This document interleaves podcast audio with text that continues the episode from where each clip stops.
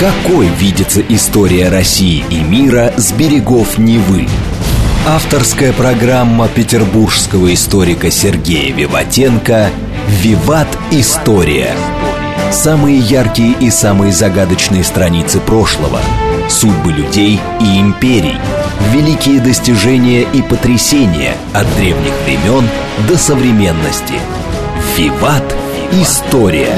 Программа предназначена для лиц старше 16 лет. Здравствуйте! Вы слушаете «Радио говорит Москва». В эфире программа «Виват История». У микрофона Александра Ромашова. В студии автор и ведущей программы петербургский историк Сергей Виватенко. Здравствуй, Сергей. Здравствуйте, Саша. Здравствуйте, дорогие друзья. Напомню, что в конце выпуска у нас э, розыгрыш, наша историческая викторина традиционная, в которой мы разыгрываем книги, которые предоставляет Санкт-Петербургский центр благородного воспитания, семейный культурный клуб. Ну а тема сегодняшней программы у нас дело врачей. Я помню, Сергей, у нас было ленинградское дело – да. И дело врачей, как я понимаю, это шло параллельно или чуть ну, позже? Ну, скажем так, плюс-минус год. Я хочу напомнить, дорогие друзья, что в этом году 70 лет этому событию, да. и поэтому у нас передача. Ну да, у нас много параллельно шло разных процессов. Я пытаюсь какие-то брать, да. Ну, тем, дело военных было, де, ленинградское дело. Но некоторые вопросы очень спорные, поэтому про дело врачей мы еще поговорим, но, может быть, на этом закончим. Ну, еще, может быть, убийство Троцкого как-нибудь угу. осветим, как это происходило. А что это, охота на ведьм? Ну, давайте разберемся. Давайте. Как я уже сказал, 70 лет назад, в январе 1953 года, «Правда» опубликовала разоблачительную статью, Саша, под кричащим заголовком «Подлые шпионы, убийцы под маской профессоров-врачей». Ну, наверное, что вот это полностью сфабрикованное дело врачей и вредителей станет последним аккордом послевоенных сталинских репрессий. Дело врачей Саши было вызвано, с одной стороны, паранойей Сталина. Нет, конечно, ему это не диагностировали, потому что он гнал от себя врачей. Он боялся, что его отравят. Да. Ну, как многие диктаторы, Саша, наверное, был маниакально подозрительный, давай скажем так. Боялся покушения свою жизнь. Ну, а какие-то врачи, как известно, имеют прямой доступ к телу пациента и поэтому представляет для него, как он считал, особую опасность. Врачи прежде попадали под дела какие-то. Как мы с вами говорили, летом в 1937 году было дело профессора Политнева, Лемина и Казакова, которые сгубили Минжинского, Куйбышева, ну и заодно Горького его, Горького его сына. Да, вот это вот дело, да, было достаточно известно. Так что известном смысле дело врачей прямое продолжение этого так называемого третьего московского процесса. Сергей, получается, что Сталин искренне верил в существование медицинского заговора? А, Саш, документы показывают, что он действительно верил в это, почти ежедневно контролируя ход дела врачей. То есть другие дела он так не контролировал. И не просто контролируя, а еще и давая Абакумову, давая тем Рюмину, который проводил это, подробные указания по его ведению. Во время Великой Отечественной войны, по понятным причинам, Саша, еще мы говорим о причинах, да, идеологический контроль советского государства над народом несколько ослаб. А победа в тяжелейшей войне не только превратила СССР из региональной страны в сверхдержаву, но и дала советской элите уникальный шанс немного ослабить давление на общество, ну, что ли, реформировать режим в сторону открытости – ну, какой-то демократизации, в кавычках, дорогие друзья, да, именно этого ожидал от власти народ, выдержавший колоссальные тяготы и наверняка заслуживший право на достойную и более свободную жизнь. Ну, люди приходили с войны и действительно стали задавать вопросы, потому что они проливали свою кровь, на них награды. Победители. И, победители, конечно. И так, как с ними разговаривали до 1939-1941 года, они уже не хотели. Ну, наверное, об этом прекрасно написал Василий Гроссман в своем романе «Жизнь и судьба» о людях, которые воевали в Сталинграде. Ну, почитайте, я, наверное, с этим соглашусь. Там была определенная свобода 100%. Но Сталин не без основания счел подобный сценарий опасный для созданной им тоталитарной системы, пирамиды, власти, поэтому, взяв курс в прямо противоположном направлении, начал закручивать гайки. В общественной жизни, в изоляции страны от внешнего мира – еще раз, кто виноват в холодной войне? У нас уже были передачи, возможно, мы еще что-то сделаем. Ну так, если одним словом, Саш, и те, и другие. Ну и, конечно, снова нагнетание синдрома осажденной крепости. Ядерная бомба, шантаж все эти. Были ли эти шантажи по-настоящему реальны? Да, дорогие друзья, были. Я говорю не про заговор евреев или еще кого-то, а то, что с внешней стороны у нас были очень большие проблемы, и нас пытались действительно сжечь. Ну и как бы под это дело Сталин решал и свои внутренние проблемы. В это время, давайте, дорогие друзья, вспомним, Саша, вместе вспомним, кого в это время репрессировали или какие были, кто подвергся опалой, скажем так, более. Маршал Жуков, помним всю эту историю. Дальше Ахматова и Зощенко, помните постановление, да? Там журнал «Ленинград», ну, не будем это брать, понимаете, да? Такие какие-то вещи, да? Ленинградское дело. Блокада Западного Берлина в 1948 году тоже, да, ну и, как, конечно, псевдопатриотическая кампания, получившая название «Россия – Родина слонов».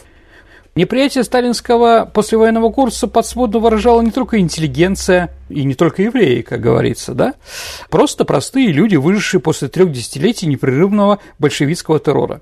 Ну, наверное, многие из них были по-европейски образованные, да, как евреи, так и интеллигенция. Ну и, наверное, Ленинград как символ грамотности, все-таки то, что проходило где-нибудь в деревне или где-то в далекой провинции, да, там, не проходило в Санкт-Петербурге, в Ленинграде. Понятно почему. Сложнее грамотных обмануть, дорогие друзья. Поэтому, наверное, Саша, ну давай сделаем такой вывод по этому вопросу. Сталинские репрессии имели две цели. Первое – устрашить общество, то есть погасить в нем потенциальные очаги недовольства. Ну и второе – сохранить режим единоличной власти.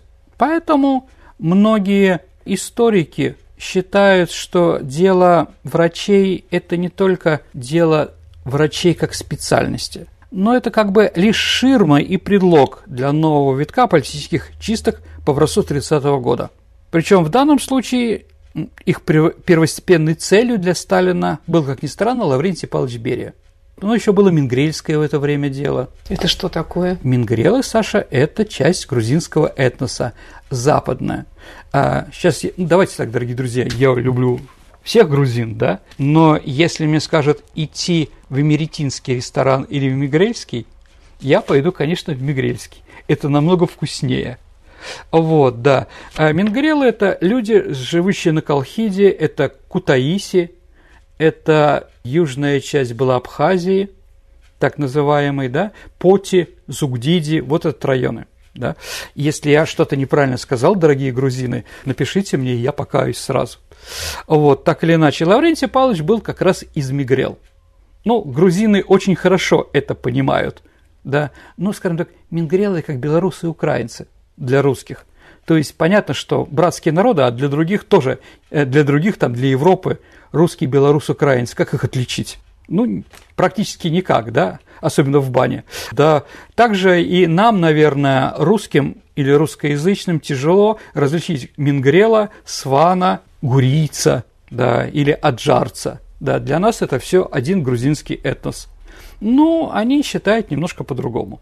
Поэтому, скажем так, какое-то время какие-то, да, не то что мафии, но какие-то группировки у власти там всегда были. И Лаврентий Палыч, да, по сравнению с грузином Джугашвили, да, который, ну там, который жил все-таки у Тбилиси, для него мигрелы – это немножко другое, другая нация. Он-то это прекрасно понимал. Поэтому это для нас так. Или, знаете, когда мы говорим про, что при Ане Иоанновне было засилье немцев – и говорят фамилии Астерман, Левельвольде, Бирон, Миних и так далее и тому подобное. Да, дорогие друзья, только в XVIII веке Бирон был из Восточной Пруссии или курляндец, да, это один немец, который ненавидел и воевал с другими немцами. Там, да, Астерман был там брушвейский, это совершенно другая мафия, другие немцы, а там еще саксонцы, баварцы, там и многие другие, да, это для нас это все одинаково. Но эти немцы друг друга понимали, ты тоже немец, но другой, да. Ну, ну так... тогда же было большое деление государств разных. Да. да, абсолютно. И нации были другие. И единый немецкий народ и сейчас еще не сформирован. Все-таки разница между, еще раз по моему мнению, между маклембурцем или померанцем с Баварией, с баварцами очень большая. Да, это вот русские, белорусы и прочее, да, а у нас религия одна, а в Германии религии разные, дорогие друзья. На севере это лютеране, а на юге католики. Это две большие разницы, как говорят в Одессе. Ну, не для одесситов, конечно. Еще я, как человек, который изучал когда-то немецкий язык, и то, что у нас называется диалектами, у угу. них это гораздо большая разрозненность между, угу. но тем не менее все считается единым языком немецким. А помните, Штирлиц едет с командиром корпуса да, да, Гриценко да. в поезде, да? да? да. Ты говорит, вы Макленбуржец? Угу.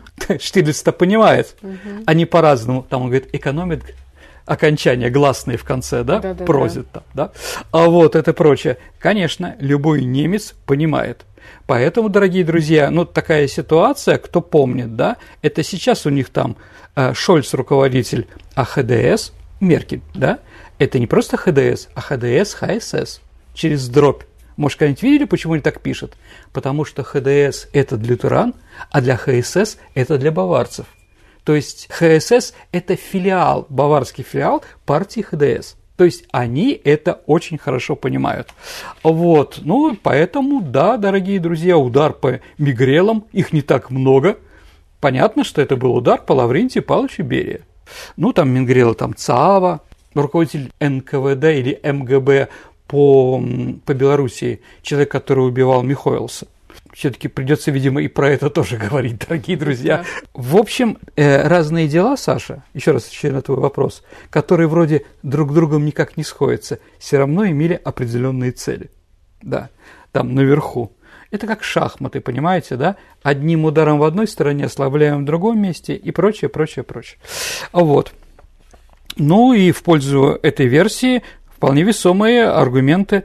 На съезде партии осенью 1952 года – то есть осталось ему жить 5 месяцев, а Сталин лично объявил о масштабной реформе Политбюро и совершил настоящую кадровую революцию, введя ее в состав доселе невиданных и новых лиц. Например, Леонид Ильич Брежнев, нами всеми любимый и почитаемый. А вот вдобавок в начале 50-х позиция Берии действительно была шатким. Помимо дела врачей в активной разработке, а за здоровье вождя отвечает Лаврентий Павлович. Да, там находились еще два дела чекистов-сионистов, да, плюс Менгрельское дело.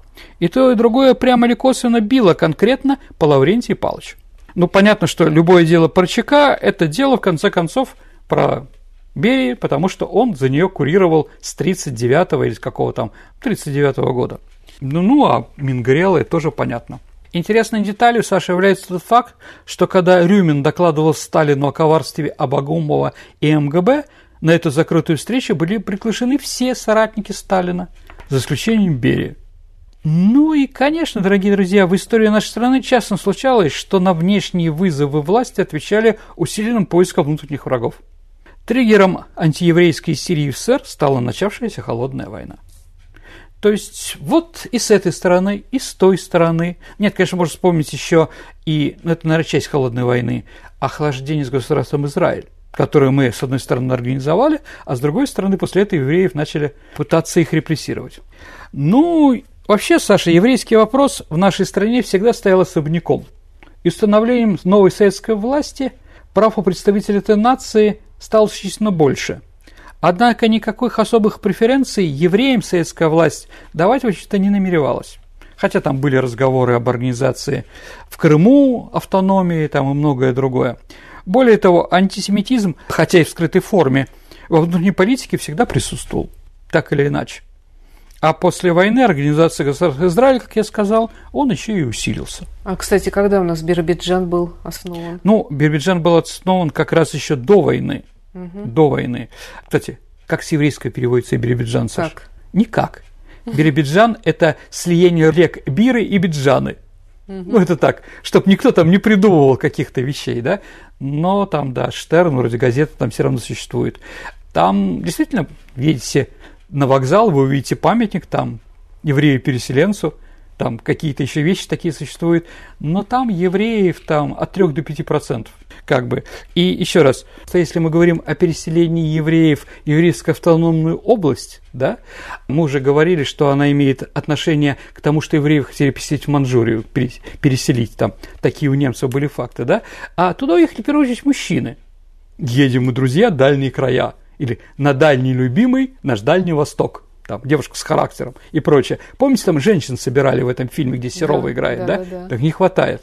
Но также евреек тоже не хватало. Поэтому, если мы говорим о переселении туда евреев, это, наверное, 70%, 80% это мужчин, ну и 20% женщин, которые, возможно, уже были женаты и уехали вместе с ними. Замужем. Замужем, извините. Саша, абсолютно вы правы. В этом отношении не поспоришь. Да. Ну и для Сталина а евреи ассоциировались с различными интригами и процессами в политической борьбе, э, скажем, внутри Политбюро. Каменев, Зиновьев, там, Розельфельд, Радомыльский, да, а вот, либо Бронштейн, Троцкий. Да, поэтому Сталин все-таки, почему он еще большинство получил? Потому что он опирался на русских или на православных людей. Да, это тоже, скажем так, в партии, конечно, с православными тяжело, но все равно это было, конечно, виделось, да. А вот, да. Может быть, еще есть какие-то версии, почему начались эти репрессии? Ну, скажем так, или почему так отвернулись от евреев. Во-первых, это было связано с идеологической перестройкой 30-х годов на фоне нарастания новой большой, большой войны. Поэтому Сталин ушел от интернационализма, и в своей знаменитой речи, да, он вспомнил про Александра Невского, про Дмитрия Донского, про Минина и Пожарского, Суворова, Кутузова. Ведь эти фильмы все появляются именно в это время. Минин и Пожарский – 40 год, а Кутузов – 42 год, Суворов – 41 год. И я думаю, это не случайно. То есть мы снова повернулись обратно к русскому народу. То есть власть повернулась. Она вспомнила, что большинство, да, и что многим представителям каких-то национальностей эта большая страна не нужна. Ну, как-то там, понимаете, да? Поэтому Сталин резко и поменял типа на какие-то политические вещи, да, в сторону патриотические вещи, он им напомнил. Во-вторых, население русского народа и ослабление других, конечно же, повлияло предвоенное сближение сталинского СССР и гитлеровской Германии. Понятно, что если ты хочешь отправлять дипломата, который будет говорить с министром иностранных дел, там, с Риббентропом и прочее, то, наверное, надо поменять на представителя другой национальности, потому что как бы, э, как бы на него смотрели немножко критически. Да, конечно, у нас в Министерстве иностранных дел всегда было много евреев, и они занимали большие посты, и они были очень авторитетными людьми. Ну, типа Майский, например, там, да, который в это время был. А, вот. Но в то же время тоже, наверное, можно понять эту ситуацию. Но еще активизация воспоминаний евреев о своих корнях с образованием еврейского государства, с другой стороны, с репрессиями. Если вы помните, Соломон Михоэлс, еврейский антифашистский комитет, который был создан и так далее и тому подобное, они очень активно тоже говорили то, что Сталину не устраивало. Например, известно, что а, Соломон Михайлович, находясь в Америке и прося деньги у еврейских организаций Соединенных Штатов Америки, он, он говорил в том числе и о здоровье Сталина, о семье Сталина, о Надежде Аллилуевой. Но там же не знали ничего про нашего вождя – да? Поэтому, да, когда Сталину доложили, что кто-то сливает информацию, да, он, конечно, тоже, скажем так, не очень хорошо к этому отнесся. Ну и лично товарищ Сталин, еще надо сказать, что ему очень не нравилось, что Светлана Аллилуева выбрала себе первых мужчин в своей жизни тоже этой национальности. Ну, прекрасный сценарист и один из организаторов передачи «Кинопанорама» угу. Каплер, например. Потом Мороз был, ну и некоторые другие, да. Сталин считал, что Светлана должна с другими дружить. Ну и навязал ей, как известно, сына Андрея Александровича Жданова Юрия Жданова. Но там счастья не было, как говорится, да, потому что она любила другого. Ну да, и призыв сионистам к объединению всех евреев на Ближнем Востоке, это тоже их не устраивал. А надо еще сказать, дорогие друзья, приезд Голды Мейер в 1948 году, 4 октября 1948 года, она посетила Московскую хоральную синагогу. Если вы нумизматы или банисты, то посмотрите на одной из денежных купюр Израиля, да, на шекеле изображена как раз вот какие-то люди стоят в толпе, и над ними возвышается женщина, да. Это как раз картина Голда Мейер в Москве – да. 4 октября, я только сейчас подумал, наверное, это был еврейский Новый год.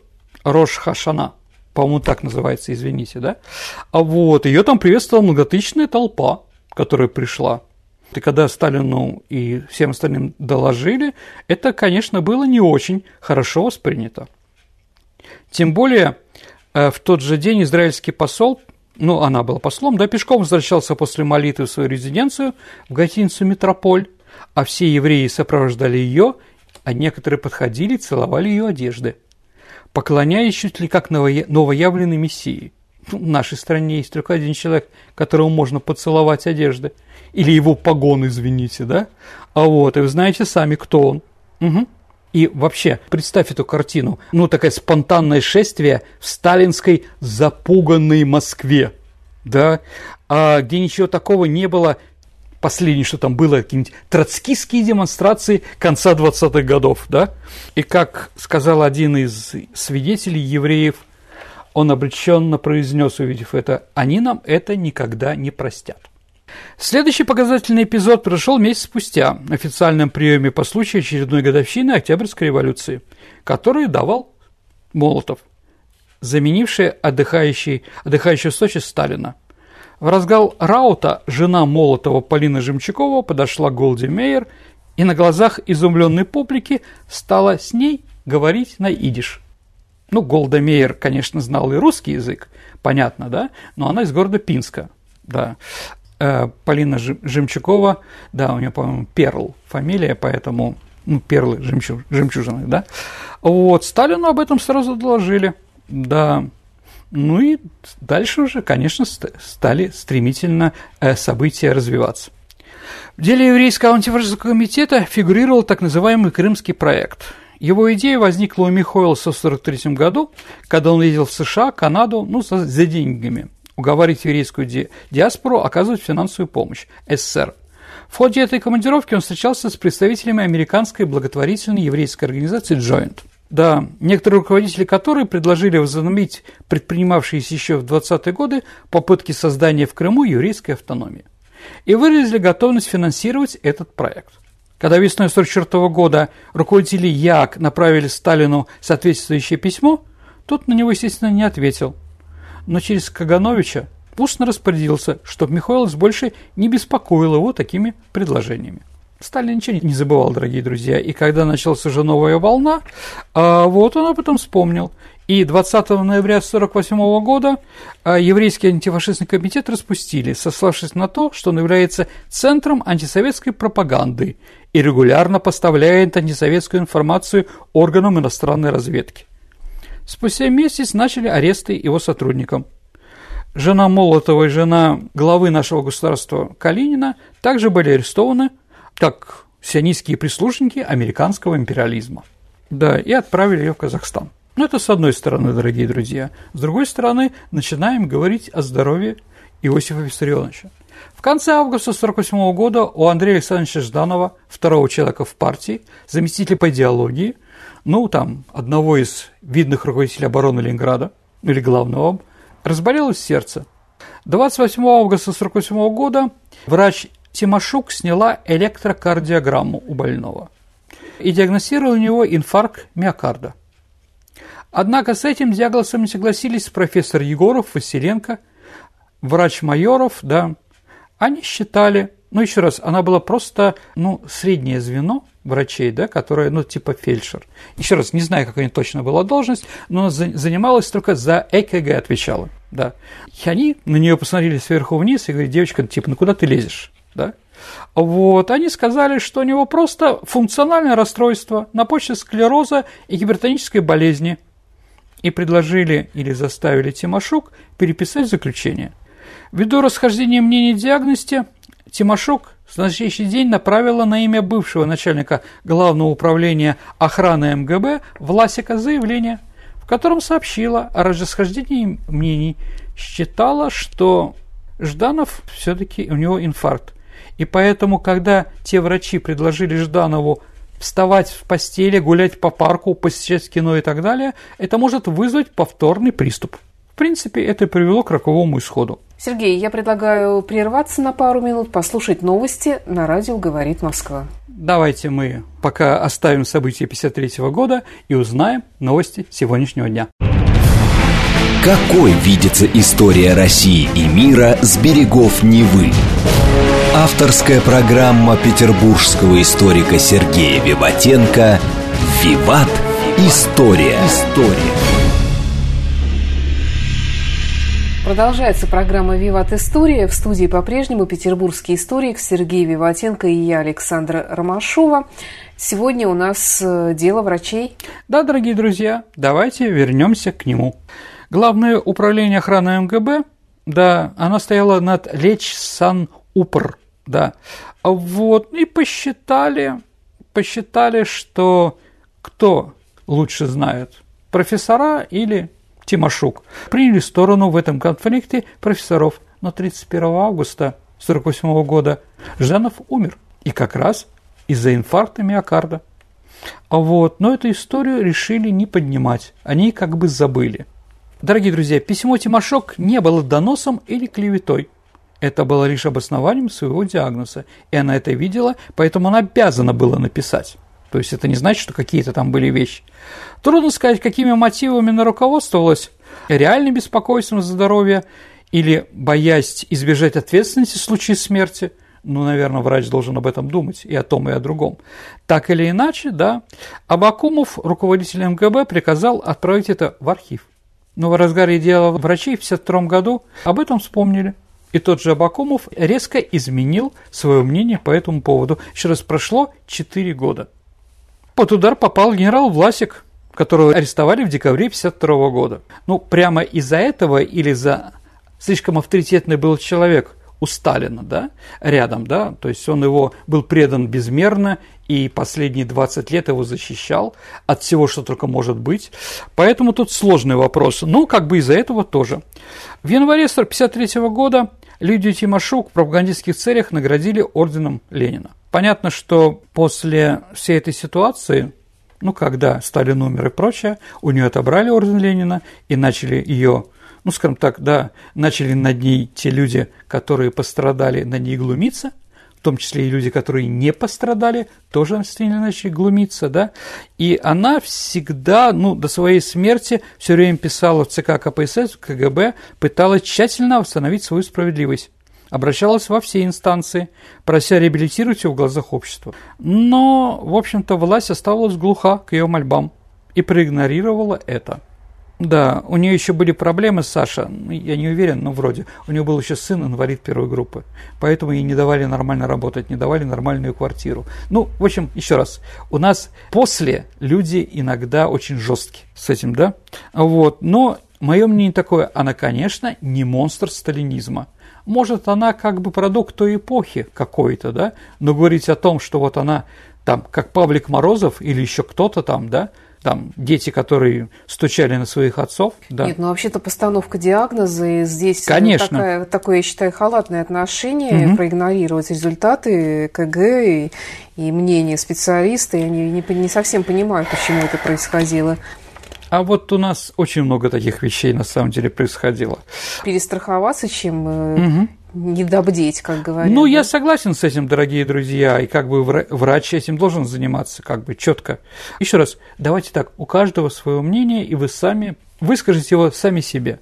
То есть мы, Саша, с тобой, конечно, можем задавать вопросы друг ну, другу, да? да? мы не жили в то время Конечно. и не были там. Да, и мы не знаем, что действительно подвигало кого, каких-то людей. Итак, через два года после смерти Жданова старший следователь по особо важным делам Михаил Рюмин нашел его в архиве, познакомился с ним, показал его шефу МГБ Абакумову, предположив, что речь может идти о законспирированной группе врачей-убийц в Кремлевской больнице. В качестве первой ласточки он арестовал консультанта Леч Сан-Упра Якова Этингера. Задержали, извините, не арестовали. Арест требовал личной станции Сталина – да. И Тенгера лично допрашивал сам Абакумов, который пытался узнать у него, действительно ли сталинский фаворит Александр Щербаков, руководитель Москвы, станция метро Щербаковская была, сейчас Алексеевская, да, ну еще улица Щербаковская, только она в другом конце города, и начальник Совинформбюро. То есть он умер за три дня до... Ну, в общем, он умер в 1945 году. Ну, как бы его не убили на фронте, но в тылу как бы он себя тоже подорвал здоровье. И, в общем, Абакумов решил не связываться с этим, к Сталину с этим идти. Это как-то может э, сыграть по-дурному, да? Поэтому он забыл об этом. И еще к тому же немолодой Эттингер после постоянных допросов умер. То есть это был провал Рюмина, который с ним, да? Спасая свою карьеру, Рюмин решил свалить вину на шефа и написал лично письмо товарищу Сталину. Да, ну, Маленкову, а тот передал уже Сталину. Сталин узнал об этом и вызвал Рюмина на кремлевскую встречу в узком составе. Вскоре старший следователь Рюмин стал заместителем министра госбезопасности, а до этого он был полковником. То есть, ну да, Абакумов был арестован, и его подчиненному Рюмину было доверено расследовать дело врачей-убийц. Ему с самого начала дали понять, что процесс будет открытым и показательным, и что халтура отца всех народов не устраивает, поэтому требовалось признательные показания арестованных – но они неожиданно оказались крепкими орешками. Они ничего не совершали, понимаете, да? А вот. И несмотря на постоянные допросы, даже применение физических мер воздействия на некоторых арестованных, да, никто не дал ни толику, ни крупицы какого-то нужного для Рюмина показания. Террористическая группа убийц в белых халатах, связанная через благотворительную еврейскую организацию Джоин с американской разведкой, никак не выстраивалась. Абакумов, прекрасно понимавший, что молчание продлевает ему жизнь, был нем как рыба тоже.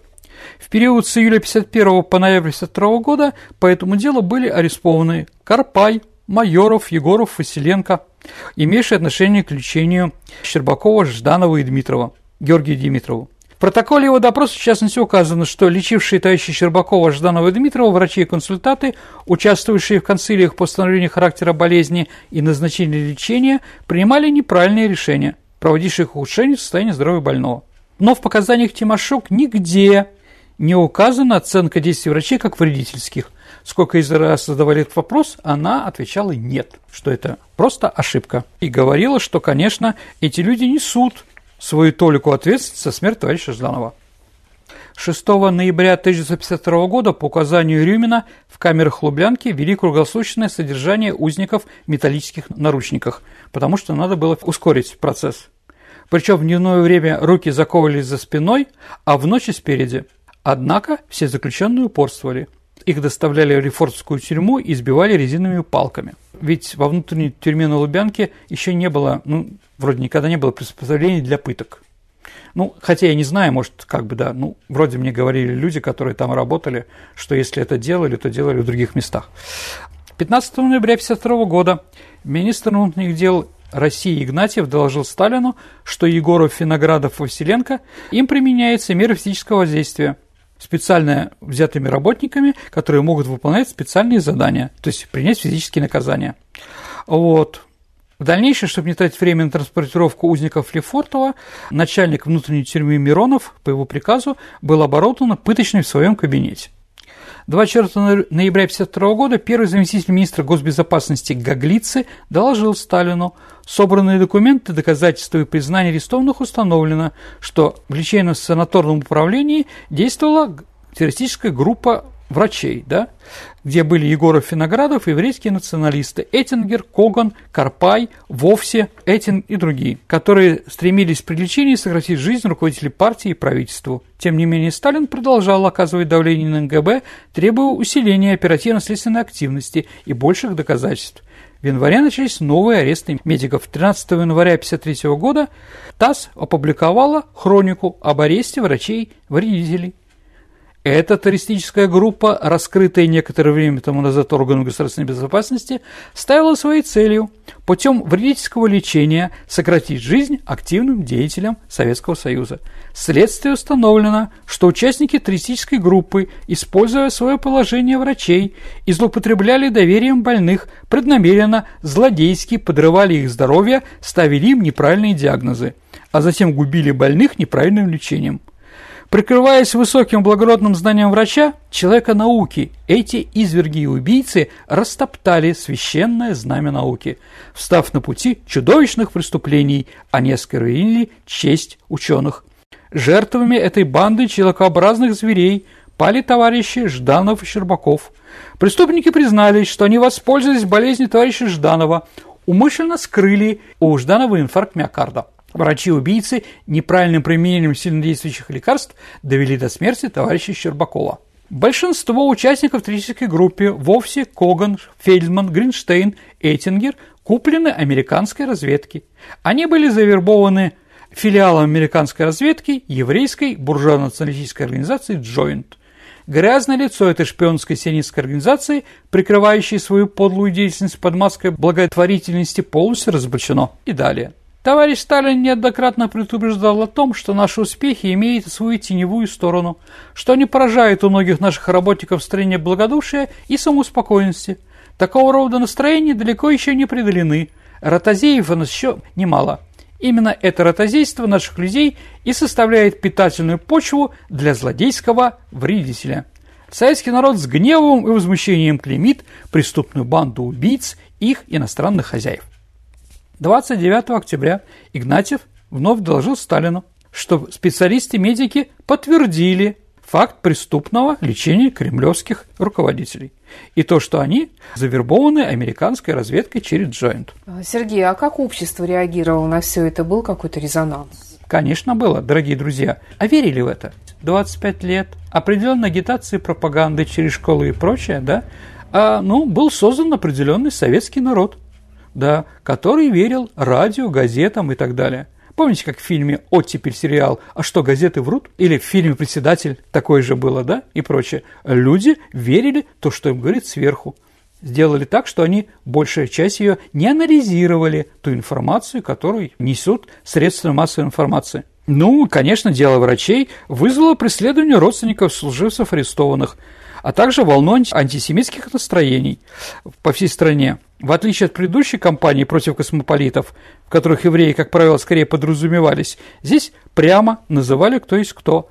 В литературе и искусстве стали печатать теперь, да, ведь многие деятели литературы и искусства, они брали псевдонимы, что понятно. Ну и поэтому теперь дается псевдоним известного человека, а в скобках настоящую фамилию. Саша, а в каком произведении – известный тебе с детства, есть вот про это говорится, что у поэта была одна фамилия, но он назывался другим. «Я поэт, зовусь вам Цветик, от меня вам всем приветик». А Носов пишет, на, сам, на самом деле у него была фамилия Пудик. Примерно в это время это было написано. Вот, вот такая ситуация. В «Правде» 8 февраля был опубликован установочный филитон «Простаки и проходимцы». Если вы возьмете газету «Правду» за 8 февраля 1953 года, вы ее сможете прочитать. Ну, в интернете она есть. Вот поэтому не буду останавливаться здесь, да. Но единственное скажу, что евреи изображались в виде мошенников. Угу. Вслед за этим советскую прессу захлебнула волна филитонов, посвященной разоблачению истинных или мнимых темных дел лиц с еврейскими именами, да. Ползут они гады, несут изуверы, наганы и бомбы, бациллы холеры, ну и так далее, да. Но Самым знаменитым, Саша, был филитон Василия Ардаматского. Кто такой Василий Ардаматский, Саша? Автор известной, ну, трилогии, три с половиной произведения «Малая земля», «Возрождение» и «Целина». Там еще жизнь по заводскому гудку, да? Ну, понятно, что не Леонид Ильич это писал. Ну, да. Да. А, писал он, да. А филитон назывался «Пиня и жмеринки». С ним вы можете познакомиться в журнале «Крокодил» от 20 марта 1953 года. Кстати, он вышел уже после смерти Сталина. Ну и да, еще, верили не верили, в 1953 году не было вообще конкурса в мединституты. Все отказывались сюда поступать, да? Ну просто, да? Люди до такой степени боялись, что вокруг них врачи-убийцы, что никто не, практически никто не вызывал 03. В аптеку люди не ходили, лечились сами и умирали у себя тоже, как бы, да? А вот, когда моя мама сказала, что она хочет быть врачом, но ее в семье там... Она все равно стала врачом, да, но это уже другая история. Но семья была резко против, да. Главный аргумент был, тебя еще еврейкой назовут. В общем, ну, как бы вот такая вот сюр был. Верили, к сожалению. Верили. На самом апогее всего этого интересного, да, 5 марта 1953 года умер Сталин. И в конце уже марта, накануне прекращения уголовного дела, эксперты написали на имя объяснения, в которых указали, указали, что сделанные ими ранее выводы о диагнозе заболевания лечения Жданова нельзя до конца считать объективными, ввиду того, что эксперты работали в обстановке некоторой направленности со стороны следствия. 3 апреля 1953 года дело по обвинению Егорова, Виноградова и других врачей, кто еще не умер в тюрьме, ну, 90%, да, вышло. 4 апреля 1953 года в газете «Правда» было опубликовано, что Президиум Верховного Совета Советского Союза отменил указ о награждении Лидии Тимошук орденом Ленина как неправильный в связи с выявившимися в настоящее время действительными обстоятельствами. Конец цитаты. Сергей, есть такая версия, что все это было дело врачей, я имею в виду, угу. все это было сделано для того, чтобы депортировать э, евреев э, в Еврейскую республику. А, ну, из центральных районов. Да. да. С Украины там и так далее. Но есть такая версия, она указывает на тот факт, что за несколько послевоенных лет в СССР и в странах соцлагеря прошло несколько громких политических процессов, в котором фигурировали евреи. Ну да, дело еврейского антифашистского комитета. Процесс над Сланским, это руководитель коммунистической партии Чехословакии, Чехословакии в Праге.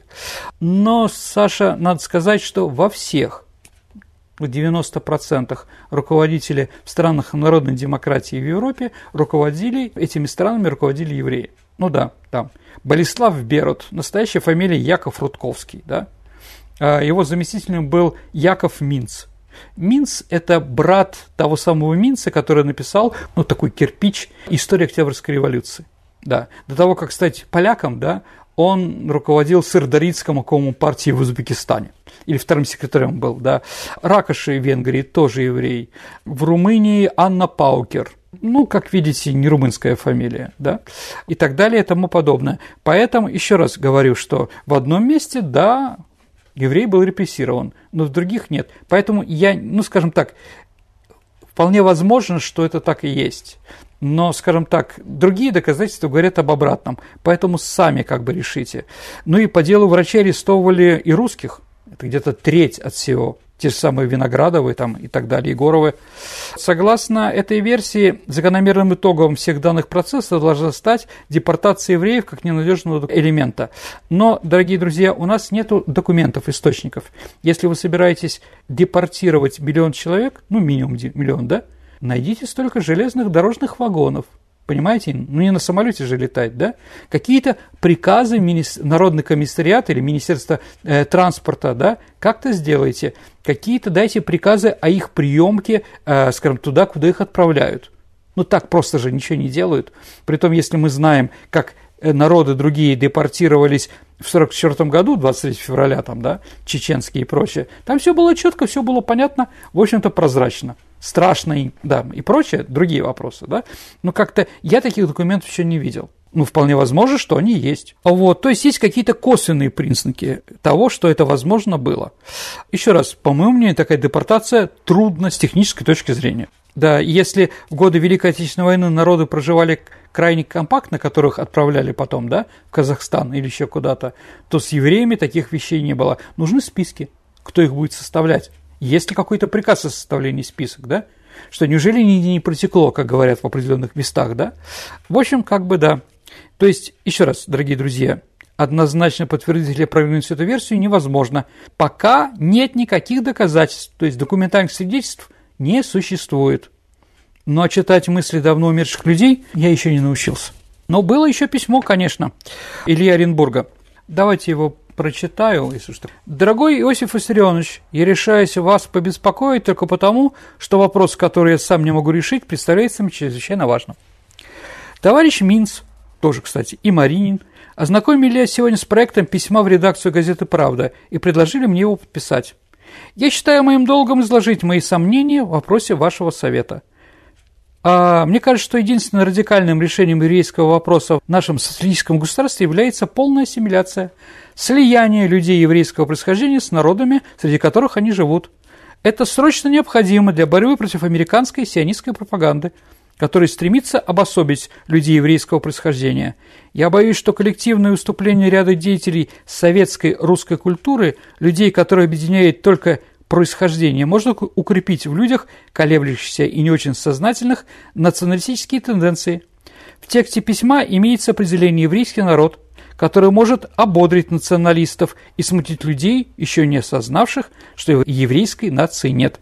или Оренбург. То есть какое-то письмо вот с какими-то вещами, во всяком случае, заклеймить врагов оно существовало, да, во всяком случае, оно ходило там, ну, кто его подписал, или Оренбург его точно не подписал, да.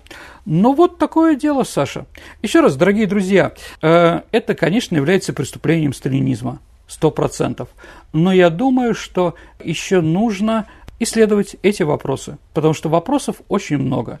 И то, что нас устраивало во время перестройки или в начале 90-х годов, когда был такой вот антисталинизм усиленный и писали что угодно, сейчас нас, во всяком случае, историческую науку не устраивает.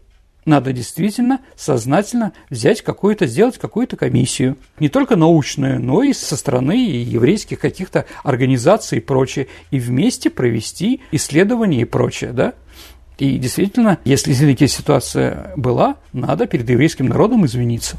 Это тоже правда, потому что мы в ответе за кого приручили, извините за тавтологию и за цитирование. Если вернуться к врачам, то сколько человек было арестовано вообще и сколько человек? Ну, человек 20 было, 25.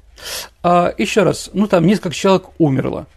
Ну, по той причине, что там главное было доказать смерть Щербакова и смерть Жданова. Угу. Да, понятно, что лечащих врачей у Сталина было минимально. Он им должен тоже доверять было как-то, да.